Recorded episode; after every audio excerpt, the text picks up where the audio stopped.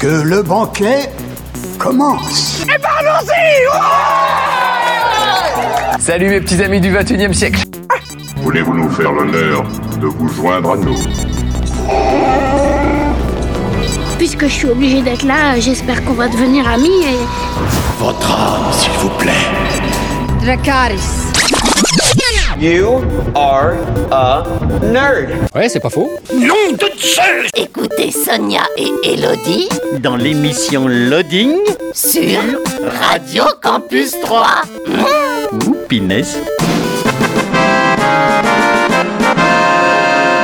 Bonjour à tous, bonjour à toutes, bienvenue dans une nouvelle émission de Loading. C'est en direct le jeudi 20h-21h, en rediffusion le samedi 11h midi et le dimanche 18-19h. C'est sur campus3.fr et sur les applis mobiles et également sur le 88.7. Bonjour Cyril. Bonjour Sonia et puis bonjour à toutes et à tous.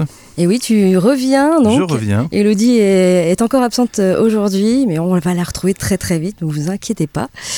Donc, euh, eh bien, euh, au sommaire de cette émission, euh, on commencera avec les sorties jeux vidéo, avec ensuite bah, un jeu de plateau que tu nous présentes, Cyril. Oui, Harry Potter Hogwarts Battle, un jeu de deck building coopératif. Ok, après ce sera le tour du forum roleplay à l'honneur cette semaine. Ensuite, tu nous parles d'un manga, je crois. Un manga, Les Carnets de l'apothicaire. Très bien. Ensuite, ce sera. Ensuite, ce sera euh, l'actu ciné, euh, les sorties euh, ciné à 3, l'actu tournage. Et puis, cette semaine, la petite rubrique, c'est l'histoire d'un jeu vidéo, toujours avec un petit blind test. Ce sera pas forcément facile. Bah, ça va, merci. si je n'y arrive pas, j'ai une excuse. Voilà, c'est un jeu qui sera, enfin, qui, qui, qui, qui, est sorti fin des années 80. Et puis on finira l'émission avec une série animée que tu vas nous proposer. Violet Evergarden. D'accord. Une adaptation euh, d'une série de light novel par les, le studio Kyoto Animation. Ok, eh bien c'est parti dans l'actu jeux vidéo, la sortie le 13 janvier de The Anacrusis, disponible sur PC, Xbox One série X et S. C'est développé et édité par Stray Bombay. C'est un jeu de tir à la première personne à 4 joueurs à bord d'un énorme vaisseau spatial coincé dans l'espace.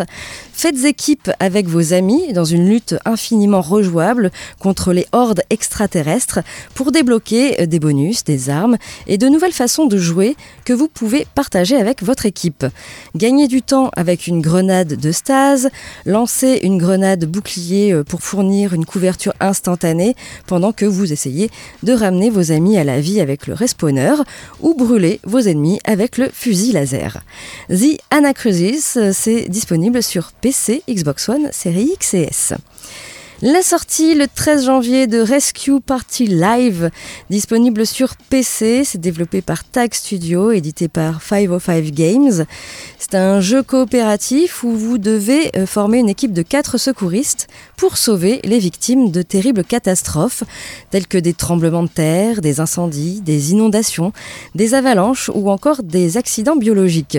Pour résoudre de telles situations de crise, une seule solution, la coordination. Faites votre choix parmi neuf personnages, pompiers, étudiants, chiens guides, docteurs, journalistes, volontaires, sauveteurs, chefs d'équipe et réservistes, et travaillez de concert pour atteindre vos objectifs. Jouez en solo ou en multijoueur en local ou en ligne jusqu'à 4 joueurs. Votre réussite dépend de vos choix, alors sauvez autant de vies que possible. Rescue Party Live, c'est disponible sur PC. Et enfin, la sortie le 14 janvier de New Home Medieval Village, disponible sur PC, c'est développé et édité par Mustafa Kanner Tonbull. C'est un jeu de construction et de gestion de villes médiévales. Personnalisez les bâtiments ou créez-en euh, de, nouveaux à l'aide de l'éditeur de bâtiments. Créez des zones selon la, la demande de vos villageois pour qu'ils bâtissent directement à l'intérieur de celles-ci leur maison, lieu de travail et terres agricoles. Gardez votre village en sécurité et gardez un œil sur les besoins de vos villageois.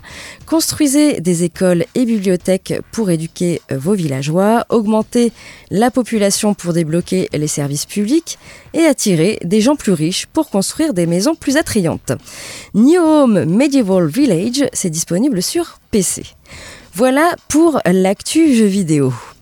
On passe à la musique, mais après tu vas donc nous parler d'un jeu de plateau. Un jeu de deck building coopératif dans le monde d'Harry Potter. D'accord. J'espère que ça va plaire à pas mal de gens. Ok. Eh ben écoute, on écoute un petit Queen, Don't Stop parti. Me Now, et on se retrouve euh, tout de suite après, toujours sur Radio Campus 3 et toujours dans l'émission Loading. Cyril, tu vas nous parler euh, d'un jeu de plateau. Donc je vais vous parler de Harry Potter Hogwarts Battle, qui est un jeu de deck building coopératif pour 2 à 4 joueurs. Donc dans ce jeu, on va, comme vous vous en doutez, incarner Harry, Ron, Hermione ou encore Neville. Et chaque personnage va commencer avec son propre deck de départ, donc euh, son set de cartes. On joue pas Malfoy. Non, on joue que des gentils. Ah, zut. contenant 10 cartes et on a 10 points de vie chacun. On commence par piocher les 5 premières cartes de notre paquet et puis on va pouvoir commencer à jouer. Mais avant, on aura évidemment installé le plateau central qui recense tous les ennemis qu'il va falloir vaincre et qui sont proposés par le scénario, les lieux que veulent contrôler les ennemis, et puis aussi les embûches qui nous attendent et que les ennemis ont envie quand même de, nous envoyer pour qu'on perde, sinon c'est pas très drôle. Et on a aussi une partie du plateau qui recense euh, une dizaine de cartes qui nous permettent euh, d'améliorer notre deck. Donc au début on commence avec un niveau un peu faible, mais au fur et à mesure du jeu, l'idée c'est d'améliorer euh, son paquet de cartes pour devenir de plus en plus puissant. Donc un tour de jeu se décompose en plusieurs phases. On regarde d'abord le lieu actuel, en tout il y en a trois, et ça va nous indiquer combien de cartes force du mal on doit piocher. On les pioche, et on en applique les effets. Donc en général, c'est pas des trucs très sympas. hein. Si on pioche par exemple la carte Avada Kedavra, on perd directement 3 points de vie. Si on pioche un sort de pétrification totale, bah, ça nous empêche de piocher de nouvelles cartes pendant notre tour de jeu. Et puis aussi le sort Sectum Sempra, par exemple, qui vous fait perdre de la vie, mais qui en plus vous empêche de regagner de la vie pendant ce tour. Donc ça peut être vite devenir l'enfer si on pioche les mauvaises cartes au mauvais moment. Ensuite, quand on a fait ça, on regarde aussi les effets inscrits sur les cartes des ennemis, qui ont aussi des effets négatifs qui s'appliquent euh, en fonction de ce qui se passe sur le plateau. Et ça peut aussi aller de euh, le joueur actif perd des points de vie à carrément la guérison des ennemis. Donc les ennemis regagnent des points de vie. Et une fois qu'on a fait ces étapes-là, bah là c'est vraiment à nous de jouer. Donc on va jouer les 5 cartes qu'on a piochées, on va gagner des éclairs qui vont servir de dégâts qu'on va poser sur les ennemis, qui ont un certain nombre de points de vie chacun. Ou bien on peut gagner des points de vie pour nous ou les autres joueurs, ou encore de l'argent qui va nous servir principalement à acheter les nouveaux sorts, nouveaux objets ou nouveaux alliés qui sont disponibles sur le plateau. Et une fois qu'on a acheté une de ces nouvelles cartes, on la remplace par une nouvelle. Ensuite, quand on a joué toutes nos cartes, qu'on a attribué nos dégâts, acheté euh, nos objets, bon, on défausse toutes nos cartes et on en retire, et on en pioche 5 nouvelles, et c'est au joueur suivant de jouer. D'accord. Et donc on va gagner quand on aura tué tous les ennemis qui sont indiqués par le scénario. Et on perd quand tous les lieux sont sous contrôle des forces du mal.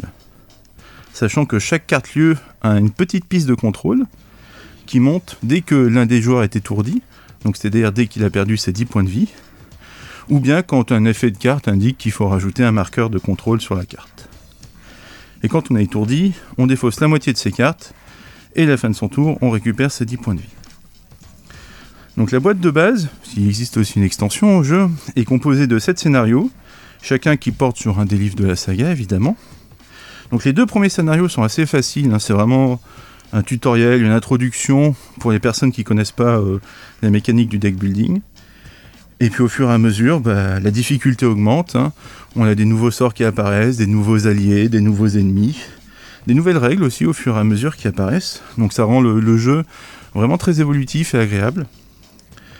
Euh, c'est un jeu qui se prend vraiment très facilement en main. hein. Euh, si on est fan de l'ambiance, on s'immerge évidemment extrêmement vite. hein. Euh, les règles sont simples et claires. Pas, ça t- évolue. pas trop longue. Non, les règles sont vraiment assez courtes.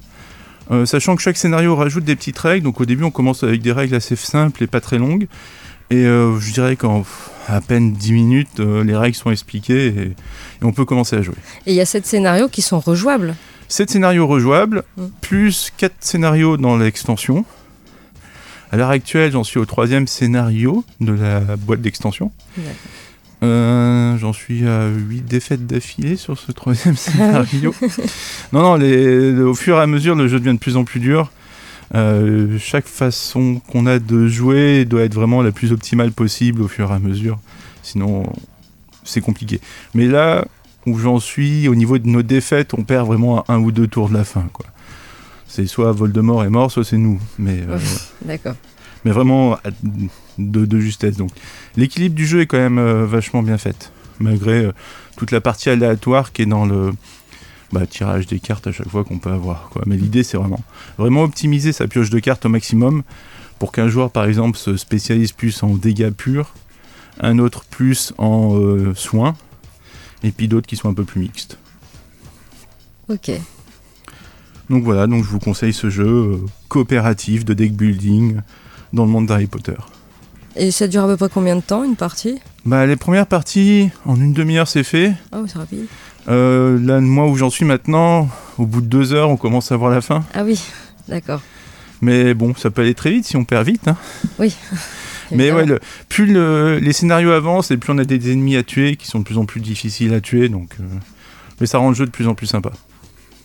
D'accord. Voilà. Ok, merci Cyril. Bah, avec plaisir.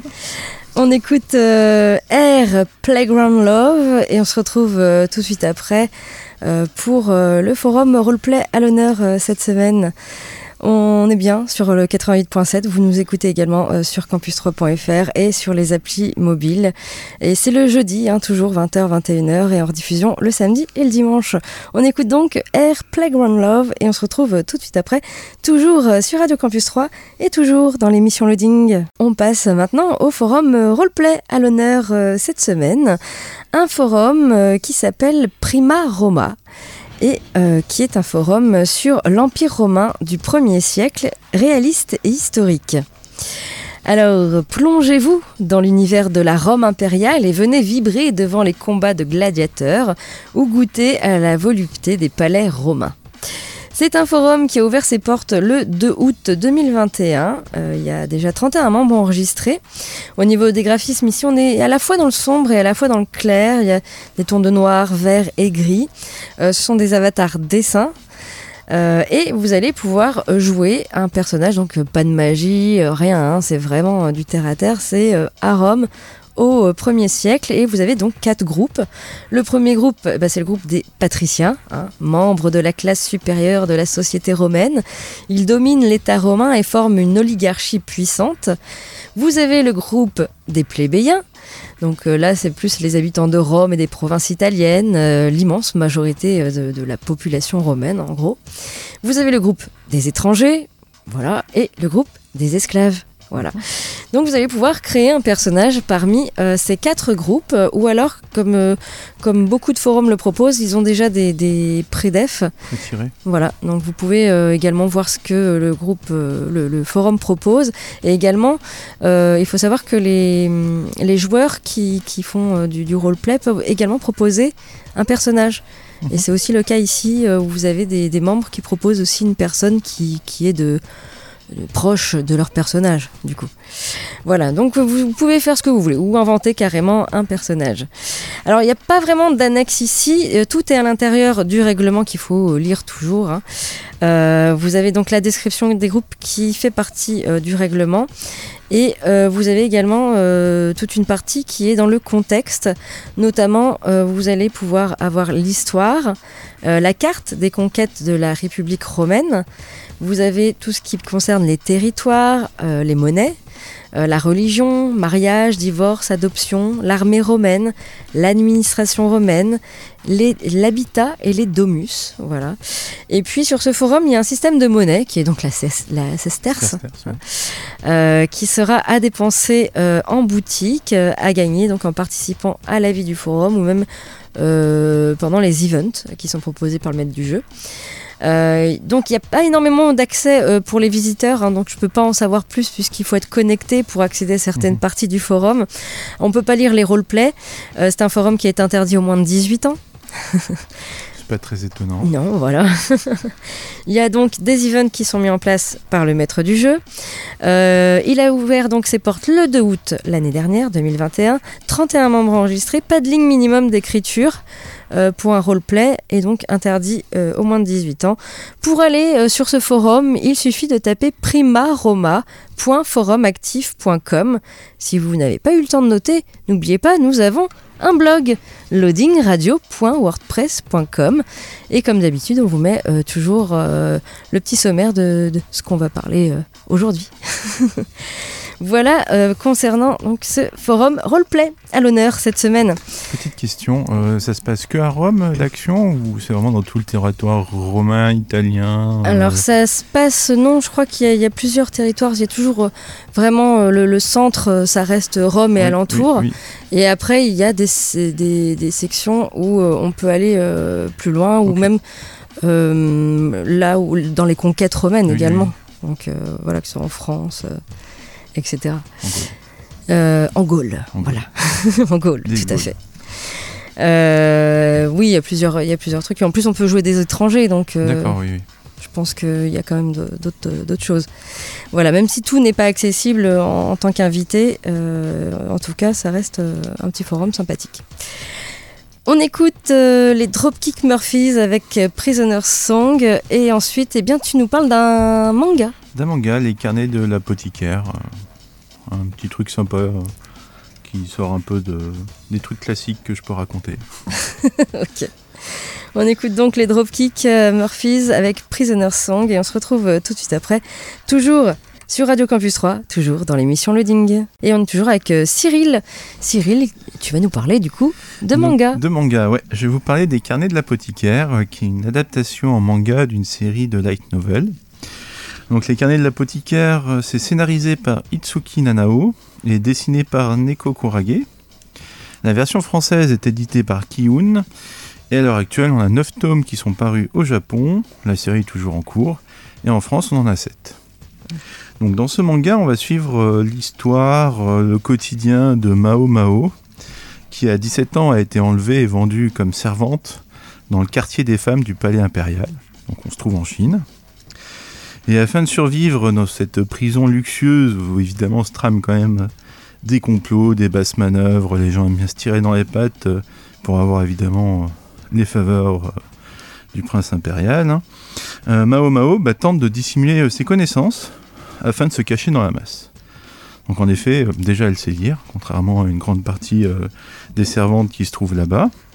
Et en plus, grâce à son père, elle a acquis de nombreuses connaissances, notamment en médecine. Mais dès le premier tome, euh, on est directement plongé un peu dans le cœur de l'action où les morts suspectes des princes nouveau-nés euh, mettent toute la cour en émoi.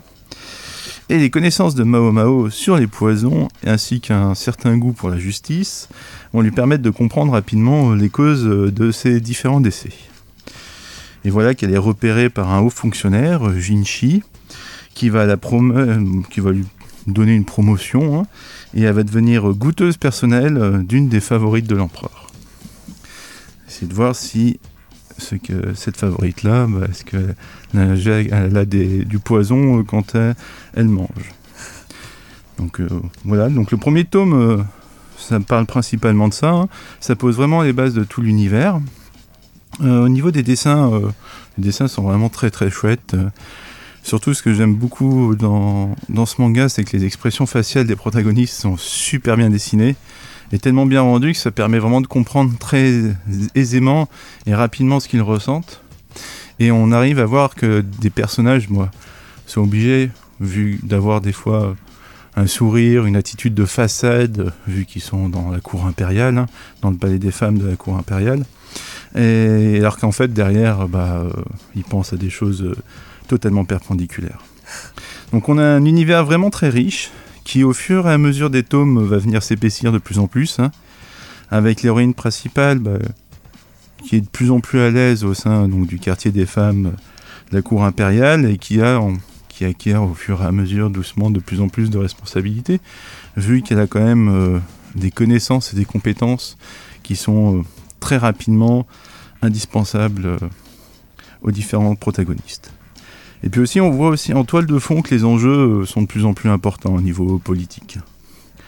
Donc voilà, si vous voulez une touche vraiment originale dans un univers vraiment très détaillé et riche, hein, on a vraiment un soin extrême qui est apporté à toutes les planches. Euh, on a des enquêtes qui arrive au fur et à mesure des chapitres, bah, je vous conseille la lecture de ce manga. Moi j'en suis au tome 4 et bah, j'ai très envie de lire la suite. C'est des tomes assez euh, volumineux? Non, c'est classique. Alors je, Oui. je peux pas te dire le nombre de pages exact, mais c'est classique pour les mangas. Il y a pas. D'accord. C'est pas comme la BD de la semaine dernière qui faisait pratiquement 200 pages. Où là, voilà, faut faut être motivé pour la lire, même si elle est vraiment excellente. Euh, non, non, c'est classique. Mais ouais, on est dans un univers en Chine, dans la, le, le palais impérial, euh, dans le quartier des femmes. Donc c'est pas des trucs classiques. On a des enquêtes, il y a des petits drames politiques qui se jouent derrière. Dès le début, on est plongé dans le cœur de l'action avec euh, toutes les morts suspectes des nourrissons euh, qui pourraient devenir euh, empereurs plus tard. Donc non, c'est- chouette, vraiment très chouette. Ok. Très bien. rafraîchissant, je trouve, par rapport à ce qu'on peut lire. Quoi. D'accord. Donc ça s'appelle Les carnets de l'apothicaire. Très bien, merci. On écoute euh, un peu de musique et ensuite bah, ce sera la, la- la partie euh, des sorties cinéma à 3 cette semaine. Ensuite il y aura l'actu tournage, qu'est-ce qui se prépare au cinéma? Euh, on aura notre petite rubrique cette semaine, c'est l'histoire d'un jeu vidéo, avec toujours un petit blind test, et on finira euh, donc par une série animée. Oui. On écoute Manu, tes cicatrices, et on se retrouve euh, tout de suite après, toujours euh, sur Radio Campus 3 et toujours dans l'émission Loading. Passe euh, maintenant aux sorties ciné à 3 cette semaine. Encore pas mal de choses euh, à l'affiche hein, cette semaine. Euh, notamment, vous avez euh, le film Adieu Monsieur Hoffman, réalisé par Fred Cavaillé avec Daniel Auteuil, Daniel Auteuil et Gilles Lelouch. Paris 1941, François Mercier est un homme ordinaire qui n'aspire qu'à fonder une famille avec la femme qu'il aime, Blanche. Il est aussi l'employé d'un joaillier talentueux, Monsieur Hoffman. Mais face à l'occupation allemande, les deux hommes n'auront d'autre choix que de conclure un accord dont les conséquences, au fil des mois, bouleverseront le destin de nos trois personnages. Adieu, Monsieur Hoffman, c'est à voir actuellement au CGR à 3. Vous avez euh, le documentaire Jane par Charlotte, réalisé par Charlotte Gainsbourg avec Jane Birkin et Charlotte Gainsbourg. Charlotte Gainsbourg a commencé à filmer sa mère, Jane Birkin, pour la regarder comme elle ne l'avait jamais fait. La pudeur de l'une face à l'autre n'avait jamais permis un tel rapprochement, mais par l'entremise de la caméra, la glace se brise pour faire émerger un échange inédit sur plusieurs années qui efface peu à peu les deux artistes et les met à nu euh, dans une conversation intime inédite universelle pour laisser apparaître une mère face à une fille. Jane par Charlotte, c'est à voir actuellement au CGR à 3. Vous avez euh, le film Wistreham, réalisé par Emmanuel Carrère avec Juliette Binoche et Hélène Lambert. Marianne Winkler, écrivaine reconnue, entreprend un livre sur le travail précaire. Elle s'installe près, près de Caen et, sans révéler son identité, rejoint une équipe de femmes de ménage. Confrontée à la fragilité économique et à l'invisibilité sociale, elle découvre aussi l'entraide et la solidarité qui unissent ces travailleuses de l'ombre. Wistreham, c'est à voir actuellement au CGR à 3. Le film Placé, réalisé par Nessim Chikaoui avec euh, Chahine Boumedine et Julie Depardieu. Parce qu'il a oublié sa carte d'identité, Elias ne peut passer les épreuves du concours d'entrée à Sciences Po. À la recherche d'un job en attendant de pouvoir se présenter à nouveau, il devient éducateur dans une maison d'enfants à caractère social. Placé, c'est à voir actuellement au CGR à 3. Vous avez le retour de Scream. Euh, oui. Interdit aux moins de 16 ans, attention. C'est réalisé par Matt Bettinelli, Holpin et Tyler Gillette, avec Marley Shelton, Neve Campbell et Courtney Cox. 25 ans après que la paisible ville de Woodsboro a été frappée par une série de meurtres violents, un nouveau tueur revêt le masque de Ghostface et prend pour cible un groupe d'adolescents. Il est déterminé à faire ressurgir les sombres secrets du passé. Voilà, Scream, c'est à voir actuellement au CGR et attention, c'est interdit aux moins de 16 ans. Vous avez un film d'animation, Félix et le trésor de Marga. Euh, convaincu que son père, disparu en mer deux ans plus tôt, est toujours vivant, Félix, 12 ans, part à la recherche euh, en compagnie du vieux Tom, un marin à la retraite. Quoique euh, le perroquet voleur à la tire unijambiste et Ulysse, le chat qui se comporte comme un chien. Leur périple les conduit jusqu'à l'île de la nuit éternelle, dans une cité souterraine, où se cache une société secrète dirigée par la mégalomane Morga, détentrice d'un trésor. Voilà, film d'animation qui s'appelle Félix et le trésor de réalisé par Nicolas Lemay. Et euh, du côté euh, des, des petites choses qui se passent également au CGR, vous avez du ciné-débat avec le film C'est toi que j'attendais, un documentaire réalisé par Stéphanie Pilonka euh, que vous pouvez voir le vendredi 14 janvier à 19h30. Également euh, des séances jeunes publics. Dans la semaine, cette semaine, ce sera euh, le, le film d'animation Les Mésaventures de Joe, qui dure une quarantaine de minutes. C'est réalisé par Vladimir Pikalik. Et puis, euh, je vous en parlais la semaine dernière, il y a toujours les saisons Anabi, un programme hiver euh, 2022 du 12 janvier au 18 janvier. Cette avant-première exclusive pendant 7 jours, je vous en ai déjà parlé. Et également, vous pouvez noter sur vos petites tablettes que bientôt il y aura le festival Télérama et ce sera du 19 au 25 janvier et ça j'en parlerai la semaine prochaine. Au niveau euh, des avant-premières, vous avez le film d'animation Vaillante, réalisé par Laurent Zetoun et Théodore T. Euh, ce sera dimanche 16 janvier à 10h50 en avant-première. Et puis le film Tendre et saignant, réalisé par Christopher Thompson avec Géraldine Payas et Arnaud Ducré. Euh, ce sera lundi euh, 17 janvier à 20h15, toujours au CGRA 3. Et je vous rappelle, pour tout savoir sur les horaires, il suffit d'aller sur le site du CGR. Du côté euh, de l'actu tournage, euh, il y a des petites choses qui se préparent, notamment Dogman, le nouveau film de Luc Besson qui se précise un peu. Souvenez-vous, en 2014, euh, Lucie de Luc Besson a fait un véritable carton dans les salles. En France, le film totalise plus de 5 millions d'entrées et dans le monde, il récolte 459 millions de dollars et devient le plus gros succès pour un film français à l'étranger. Suite à ce succès, eh bien, le réalisateur se lance dans un projet titanesque, l'adaptation ciné de la bande dessinée Valérian. Ah. Malgré un budget colossal de 197 millions d'euros, le film... Hein ouais. Le film le français le plus cher hein, de tous les temps, eh bien le long métrage est un échec commercial. En effet, les recettes ne s'élèvent qu'à 226 millions de dollars. La société de Luc Besson, EuropaCorp, est déclarée en faillite. Elle est rachetée en février 2020 par la société américaine Vine Alternative Investments, soit sept mois après la sortie d'Anna, un autre échec cuisant. En effet, le film n'a rapporté que 31 millions de dollars sur un budget de 30 millions de dollars. Ah, ah, c'est un positif, quoi. ouais, un million. Un million. Euh, donc après des années compliquées pour le réalisateur, il est de retour avec un nouveau film baptisé Dogman. Il en sera le scénariste, le réalisateur et le producteur via sa société Luc Besson Productions. EuropaCorp coproduira le projet. Le film entrera en tournage en mai prochain en France et aux États-Unis. L'intrigue se base sur un homme malmené par la vie qui trouve la rédemption à travers son amour pour ses chiens. Le rôle principal sera tenu par Caleb Landry Jones. L'acteur américain avait décroché la palme d'interprétation au dernier festival de Cannes pour son rôle dans Nitram de euh, Justin Kurzel. Affaire à suivre donc pour Dogman. Autre petite chose qui se prépare, Battlestar Galactica. Est-ce que tu as vu euh, cette série? C'est la série que je préfère. Bah, en tout cas, la- pas la version 84, mais la, celle qui a été faite derrière. Battlestar Galactica. euh, non, tiens, D'ailleurs, je pourrais parler du jeu de plateau Battlestar Galactica qui est directement euh, inspiré, qui est vraiment excellent. Voilà. Eh bien, la prochaine chronique. Battlestar Galactica, il y a des nouvelles du film en préparation. Ah, cool. Alors diffusée durant quatre saisons entre 2004 et 2009, la série créée par Donald D. Moore, euh, qui s'inspire de Galactica de 78, raconte euh, la guerre entre les humains et les Cylons. C'est Oui, Cylons Sinon, sinon. qui des robots créés par, euh, par les humains Les qui se sont retournés contre eux. Euh, par ce postulat, eh bien, Battlestar Galactica rappelle notamment euh, Blade Runner ou plus récemment la série euh, Westworld un peu. Le show se déroule alors dans le Galactica, unique vaisseau militaire en activité après l'attaque dévastatrice des Cylons sur 12 colonies humaines. Les réfugiés devront donc partir à la recherche de leur planète d'origine, la Terre, et tenter d'échapper aux Cylons. Parmi les personnages marquants de la série, on retient Starbuck, interprété par Katie Sackhoff, ou encore l'amiral William Adama, euh, joué par Edward James Olmos. Alors Battlestar Galactica a acquis la statu- le le statut de série culte, hein, surtout son univers riche a été développé à travers des spin-offs ou des BD. Je Euh, plus sois. Voilà. Depuis 2020, un projet de film au cinéma est en préparation. Alors malheureusement, on n'avait pas eu de nouvelles jusqu'à l'annonce.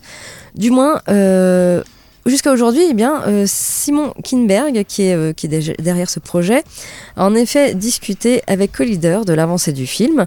Il dit Nous sommes en train de rencontrer des réalisateurs et nous espérons en trouver un pour commencer à préparer le film de cette année.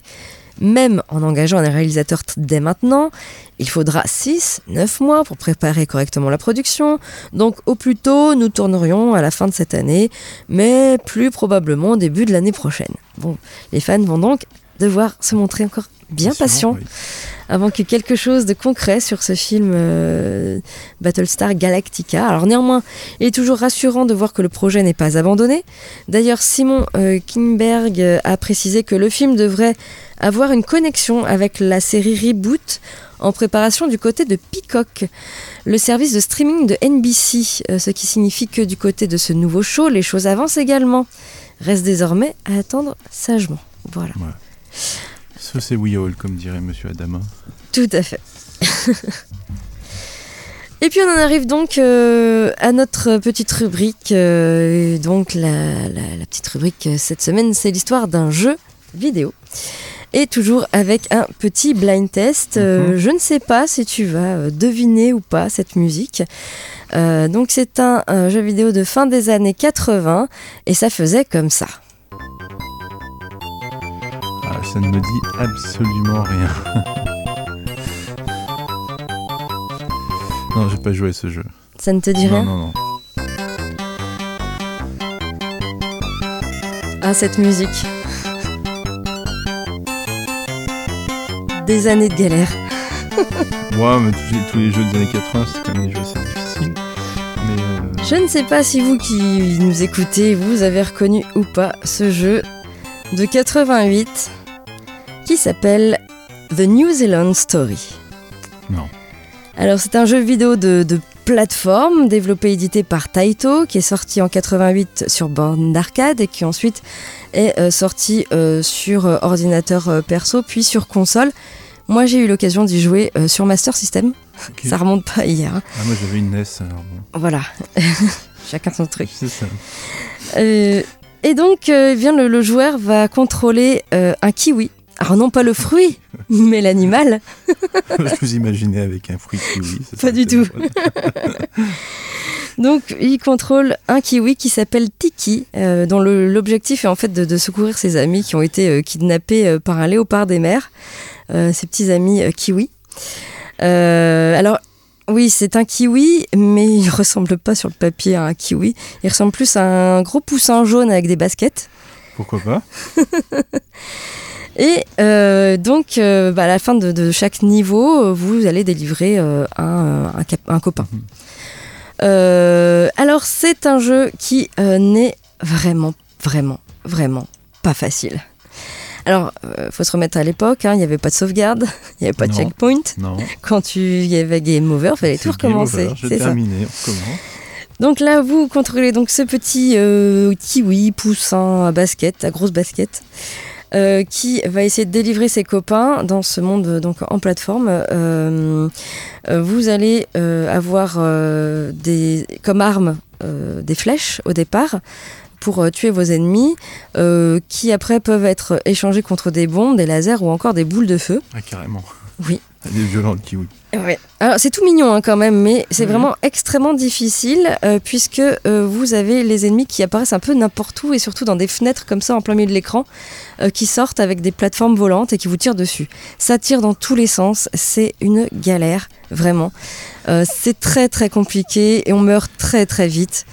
Euh, c'est vraiment pas évident euh, d'arriver. Je crois que je suis jamais arrivé au bout du- de ce jeu, clairement. Il est vraiment très difficile. Euh, Il y a des nombreuses zones secrètes, des, aussi des raccourcis cachés, euh, voilà, qu'il faudra trouver. Et donc vous avez cette possibilité de conduire des, des sortes de plateformes aéronefs euh, qui ressemblent à des canards ou à des têtes de nounours, comme ça pour vous déplacer en l'air. Vous allez pouvoir marcher. Euh, également être en l'air donc avec ces plateformes, mais également plonger sous l'eau. Ou dès que vous allez être sous l'eau, euh, vous avez un masque et un tuba. Mais bien sûr, euh, bah, il faut pas rester longtemps sous l'eau, hein, c'est pareil. Oui. Et pour corser le truc, c'est que vous avez un timer. Ouais Alors déjà, le jeu est super difficile, mais en plus, il y a un timer pour aller délivrer son copain. C'est juste horrible. Voilà. Ce jeu est très très difficile. Si vous aimez le challenge, vraiment, c'est pour vous. Euh, et puis, vous avez un, comme c'est Taito qui a développé Bubble Bubble, vous avez aussi un petit bonus qui est de collecter des lettres qui forment le mot extend euh, en vue d'obtenir un bonus, une vie supplémentaire, etc., qui est pas négligeable. Euh, donc ensuite, euh, c'est Taito qui a développé et édité, mais en Europe, ça a été édité par Ocean Software euh, sur, euh, sur console, qui est arrivé un petit peu plus tard, en 90. Euh, vous avez euh, donc vraiment, euh, voilà, je crois que je ne sais plus combien il y a de monde. Euh, mais en fait, l'environnement cherche à vous trucider par n'importe quel moyen. hein. Il y a des chats euh, volants qui vous tirent dessus, des chauves-souris, des clowns, des ours, des ours funky, des cochons, des grenouilles, des anémones. Les requins? Non, je crois qu'il n'y a pas de requins. non. Donc ils apparaissent euh, la plupart du temps par surprise par des portails qui s'ouvrent soudainement devant vous. hein. Voilà, vous pouvez pas trop les éviter des fois. Et puis bah, à la fin de chaque monde, il y, a, euh, il y a des boss. Il y a quatre boss en tout, plus le boss final qui est donc le léopard des mers pour délivrer vos euh, petits copains. Donc voilà, c'est un jeu dur, exigeant. Euh, Il n'y a pas de sauvegarde, même si c'est très mignon et tout ça. Ça a été un succès en arcade. Euh, et euh, en tout cas, moi, voilà, si, si vous avez l'occasion d'y jouer, allez-y. hein, c'est vraiment sympa, mais il est vraiment extrêmement difficile ce jeu. Voilà. Au moins, les gens sont prévenus. Voilà, donc ça s'appelle The New Zealand Story. On écoute un peu de musique et puis ensuite on finira donc par une série animée. Violet Evergarden. Voilà, on écoute Nirvana avec Rape Me et on se retrouve euh, pour la suite et la fin de l'émission Loading. Suite et fin de l'émission Loading euh, et Cyril, tu nous présentes une série animée. Oui, alors je vais vous parler des Violet Evergarden, qui est une adaptation d'animé à nouveau d'un light, novel par l'excellent studio d'animation euh, Kyoto Animation. Cet animé est composé de 14 épisodes et on peut la trouver sur Netflix. Et une suite aussi sous la forme d'un film d'animation euh, est aussi disponible sur Netflix. Donc euh, dans cet animé euh, dramatique, romantique, teinté un petit peu de steampunk, on va suivre le destin de Violette, une jeune fille qui a été formée dès son plus jeune âge à décimer les lignes ennemies dans le conflit opposant euh, l'Eidenschaftreich à l'Empire Gardaric. Les Japonais aiment bien l'allemand. On retrouve euh, Violette ensuite qui est hospitalisée suite à une violente bataille. Et après avoir tout perdu, elle va alors se raccrocher aux derniers mots prononcés par son supérieur hiérarchique, le major Gilbert, mais sans en comprendre vraiment euh, la signification. Il faut euh, avoir à l'esprit que Violette a été juste formée pour tuer des gens et rien d'autre. Donc elle est prise en charge ensuite par un ancien militaire, ami de Gilberte, qui a monté sa propre compagnie de poste. Et Violette assiste alors, euh, dans cette compagnie, au travail d'une poupée de souvenirs euh, automatique, c'est-à-dire le travail d'une personne qui va retranscrire les pensées et les sentiments d'autrui dans une lettre. Et afin d'arriver à comprendre les derniers mots du major euh, Gilbert, Violette décide de devenir, à son tour, une poupée de souvenirs automatique. Donc ici, on a affaire à un animé dramatique, extrêmement bien animé. Euh, tous les paysages sont juste euh, splendides. On a une colorisation incroyable, des jeunes lumières dans tout, le temps qui sont assez magnifiques, des costumes super chouettes, euh, et des détails partout, à tous les niveaux. Moi, pour moi, Kyoto Animation a juste réussi un, chef-d'œuvre d'animation à ce niveau-là. C'est un animé qui est plutôt destiné à un public mature. hein. Bon, on, on parle évidemment de guerre, même si on n'en voit pas beaucoup, mais voilà, faut avoir un petit peu de, de bagou pour arriver à bien se comprendre toutes les subtilités. Et enfin, l'OST est juste fabuleuse. Donc, euh, je peux que vous conseiller d'aller voir euh, Violet Evergarden, euh, une petite série de 14 épisodes. Ok. Merci Cyril en Avec tout cas d'être revenu encore euh, aujourd'hui. Nous la semaine prochaine on devrait re- retrouver Elodie. D'ici là, portez-vous bien et jouez bien, regardez bien des séries, des films et le cinéma, plein de choses. Voilà, ciao ciao. soyez geeks. Ouais, soyez geek. Ciao ciao, bye bye.